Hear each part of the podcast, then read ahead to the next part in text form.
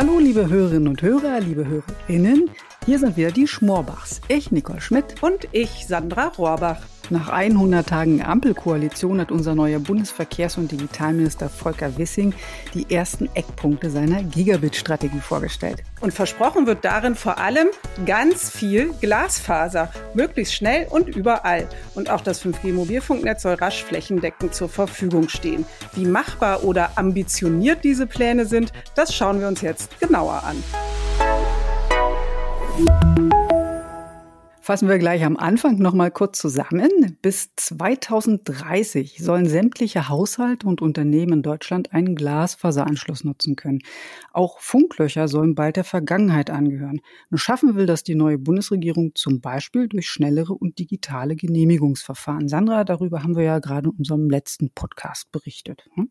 Genau. Und was Bundesminister Wissing auch möchte, ist für mehr Akzeptanz zu sorgen in den Bundesländern, zum Beispiel beim Thema moderne moderne Verlegetechniken. Da gibt es in den Ländern und Kommunen noch viele Vorbehalte und die möchte man abbauen. Ja, und nicht zuletzt sieht das äh, neue Eckpunktepapier ebenfalls vor, soll das Fördersystem neu geordnet werden. Es wird also neu festgelegt, unter welchen Bedingungen der Bund Fördermittel fließen lässt, damit beispielsweise auch ein kleines, abgelegenes Dorf schnelles Internet bekommt.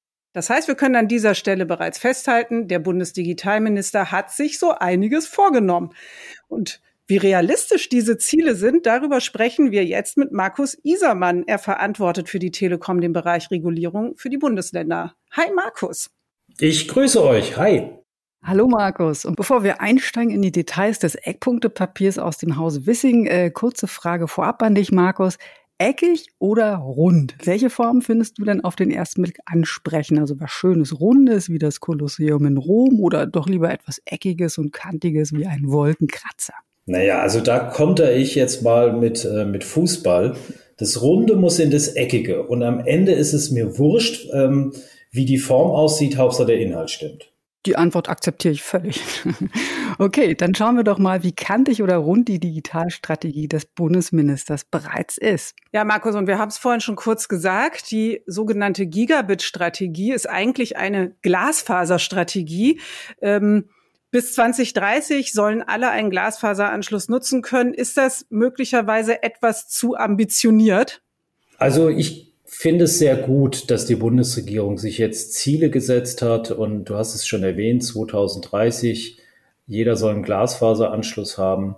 Das ist ein Ziel, wo gerade wir als Telekom mitgehen können. Entsprechendes haben wir haben wir auch entsprechend kommuniziert. Das ist schon sehr gut. Was ich noch sehr wichtig finde, ist das ähm, Zwischenziel, dass nämlich 50 Prozent der Haushalte bis 2025 mit, mit Glasfaser, FTTH und FTTB versorgt sind. Auch das ist ein sehr, sehr gutes Ziel. Es ist ambitioniert. Wir halten es aber angesichts der Marktdynamik, die da einfach im Moment draußen ist, für umsetzbar. Unter der Voraussetzung natürlich, dass wir jetzt Tempo kriegen. Das ist das Entscheidende. Wir müssen Anschlüsse verlegen und dazu ist es wirklich erforderlich, dass Tempo gemacht werden kann. Wir reden nicht über das Ob, wir reden jetzt darüber, wann können wir etwas umsetzen. Und da gibt es eine ganze Reihe von Rahmenbedingungen, die wir als Industrie, als Branche benötigen. Und ähm, das greift das Papier auf und ähm, die Chancen sind da entsprechend beschrieben. Die Herausforderungen sind beschrieben.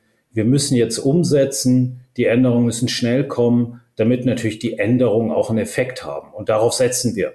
Setzen wir im, Übrigen gemeinsam. Und das ist wirklich das Gute der neuen Gigabit-Strategie von Minister Wissing. Ja, Schnelligkeit und Tempo, du hast es gerade angesprochen, Markus. Äh, nun hat Minister Wissing angekündigt, für mehr Schnelligkeit und Tempo auch die Bundesländer mehr in die Pflicht zu nehmen. Äh, warum macht er das? Liegt in den Bundesländern das Problem? Ziehen die da etwa nicht mit? Äh, hast du Beispiele aus der Praxis, Markus? Na, es gibt eine ganze Reihe von unterschiedlichen Ebenen und äh, Problemlagen. Mit Blick auf Bundesländern ist es so, dass jedes Bundesland für sein Baurecht verantwortlich ist das heißt, wenn man da etwas ändert, muss es jedes Land tun, damit wir in Deutschland natürlich einheitliche Bedingungen vorfinden als Branche.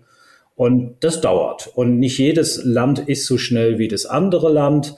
Und ähm, hier müssen die Länder natürlich auch entsprechend umsetzen. Und ähm, ich habe auch den Eindruck, dass da viel Wille da ist. Ich gebe euch ein Beispiel. Hier geht's hier geht's beispielsweise um Mobilfunk. Hier geht's um die Frage, wie hoch dürfen die Antennen sein. Da geht's aber auch ums Festnetz. Da geht's um, um ähm, alternative Verlegeverfahren äh, wie Trenching, ähm, oberirdische Verlegung. Das sind alles Themen, wo der Bund, die Länder oder auch die Kommunen zuständig sind. Und wir brauchen wir brauchen alle und entsprechende Rahmenbedingungen müssen alle schaffen, damit es schneller geht, damit es digitaler geht und damit wir mehr Tempo aufnehmen können. Den größten Diskussionsbedarf scheint es in Politik und Wirtschaft beim Thema Förderung ja noch zu geben. Was steht denn hier im Eckpunktepapier des digitalen Verkehrsministeriums? Also grundsätzlich steht drin, und das begrüßen wir auch sehr, dass ähm, die größten Investitionen die Branche selbst tätigt.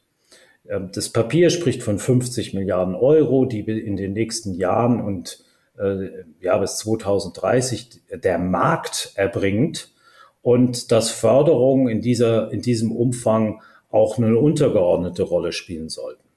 Und das ist gut und das legt ein ganz klares Primat äh, Vorfahrt äh, für die Wirtschaft äh, fest und das ist dann auch entsprechend umzusetzen. Und das ist, das ist wirklich positiv für die Branche, weil es einen klaren Eckpunkt gibt. Herr Wissing hat auf der Pressekonferenz klar festgestellt, dass wir von einer Milliarde maximal pro Jahr an Förderung äh, zu rechnen haben. Und das ist uns sehr wichtig als Branche, weil wir die Sorge haben, dass der Eigenausbau möglicherweise durch Förderung verdrängt wird. Das ist das eine. Und das andere ist, dass wir nicht alles auf einmal machen können. Angesichts der hohen Investitionen, die wir tätigen wollen, können wir im Prinzip nicht alles sofort machen. Es muss sinnvoll priorisiert und es muss sinnvoll gestaffelt werden. Und das ist die große Besorgnis. Und ähm, hier haben wir noch viel Arbeit vor uns, weil zwar die Eckpunkte und die Philosophie auf den Tisch gelegt worden sind, aber wir noch nicht konkret wissen, wie das jetzt in rechtliche Bestimmungen umgesetzt werden kann, wie das in Förderbestimmungen umgesetzt werden kann. Und ähm, das werden wir jetzt die nächsten Wochen und Monate diskutieren. Also insgesamt auf einem guten Weg, wobei noch der eine oder andere Punkt zu klären ist. Kommen wir mal zu zwei oft zitierten, wie ich finde, sehr eckigen Worten, Markus, nämlich die beiden Begriffe Potenzialanalyse beziehungsweise Markterkundungsverfahren. Äh, diese beiden Wörter kommen beim Thema Förderung immer wieder ins Spiel. Äh, erklär uns doch mal bitte, was verbirgt sich hinter diesen beiden sprachlichen Perlen und äh, was ist hier vorgesehen? Ja, in der Tat sehr sperrige Worte, aber wenn man mal genauer hinschaut, geht es eigentlich um die Frage, wie lege ich fest, wo gefördert werden sollte und wann gefördert werden sollte. Wie kriege ich, um in Wortbild von Herrn Wissing zu bleiben, wie kriege ich Förderung ein Stück weit gestaffelt, dass es umsetzbar ist. Und die Identifikation dieser Mechanik, das heißt, wo darf gefördert werden und wo sollte möglicherweise die Privatwirtschaft den Vorrang haben, das umzusetzen, ist immer wieder in Diskussion. Und ein Diskussionsstrang ist beispielsweise die sogenannte Potenzialanalyse. Über diese Analyse könnte man entsprechend festlegen, welche Gebiete Vorrang für den Eigenausbau haben und welche Gebiete über Förderung entsprechenden Vorrang genießen sollten. Das stand im Koalitionsvertrag als Schlagwort drin und wir haben als Branche sehr intensiv darüber diskutiert.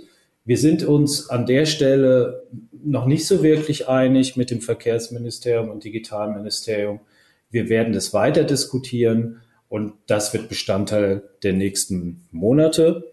Ähm, die Markterkundungsverfahren ist jetzt auch wieder ein sehr technisches Ding, ist im Prinzip ähm, die Frage, die eine Kommune stellt, wenn sie in ein Förderverfahren geht, wer investiert denn die nächsten Jahre in meinem kommunalen Gebiet, um dort festzulegen, wie Förderung aussieht. Das klassische Markterkundungsverfahren gibt aber keine große Antwort auf eine Fördermechanik. Beides hängt miteinander zusammen, aber wir müssen jetzt ein bisschen ähm, versuchen, das übereinander zu bekommen. Und das wird nicht so ganz einfach, aber ich bin da guten Mutes. Ja, vielen Dank schon mal, Markus, für die Aufklärung dieser Vokabeln. Und äh, damit kommen wir aber auch schon äh, zur letzten Frage. Und die ist eigentlich wie unsere erste. Eckig oder rund? Ist das Eckpunktepapier jetzt schon eine runde Sache oder gibt es noch viele Ecken abzuschleifen? Also ich denke, dass wir einen sehr, sehr guten Aufschlag jetzt hingelegt haben. Ähm, als Branche, wie auch ähm, Herr Wissing ein sehr gutes Eckpunktepapier auf den Tisch gelegt hat. Vom weiteren Verfahren wird so sein, dass dieses Papier jetzt in eine tatsächliche Strategie gegossen wird, die dann auch ähm, die Bundesregierung beschließen wird. Da wird es noch Konkretisierung geben. Angekündigt ist hier der Sommer. Wir haben, glaube ich, einen sehr guten Start hinbekommen und wir müssen jetzt wirklich schauen, dass wirklich schnell auch die konkreten Erleichterungen kommen. Und das wird noch eine richtig große Arbeit werden, aber wir sind guten Mutus, dass wir Tempo hinbekommen, dass der Ausbau deutlich beschleunigt wird. Und insofern glaube ich, dass der Inhalt stimmt. Und ob es eckig oder rund ist, würde ich jetzt mal nach ein bisschen Zeit abschließend dann bewerten, wenn sie fertig ist und wir tatsächlich die Umsetzung hinbekommen. Das ist nahezu schon ein perfektes Schlusswort, Markus. Ähm, auf jeden Fall eine ganz runde Sache, dass du heute bei uns warst und uns die brandneue Digitalstrategie der Bundesregierung näher gebracht und erläutert hast. Dafür vielen Dank, Markus. Ich danke euch. Und wir sagen auch nochmal Danke fürs Zuhören, liebe Hörerinnen und Hörer. Falls ihr Fragen oder Anmerkungen habt, könnt ihr uns gerne schreiben unter podcast.telekom.de. Und vor allem freuen wir uns, wenn ihr wieder einschaltet. Und damit sagen wir Tschüss, eure Schmorbachs, Nicole Schmidt und Sandra Rohrbach.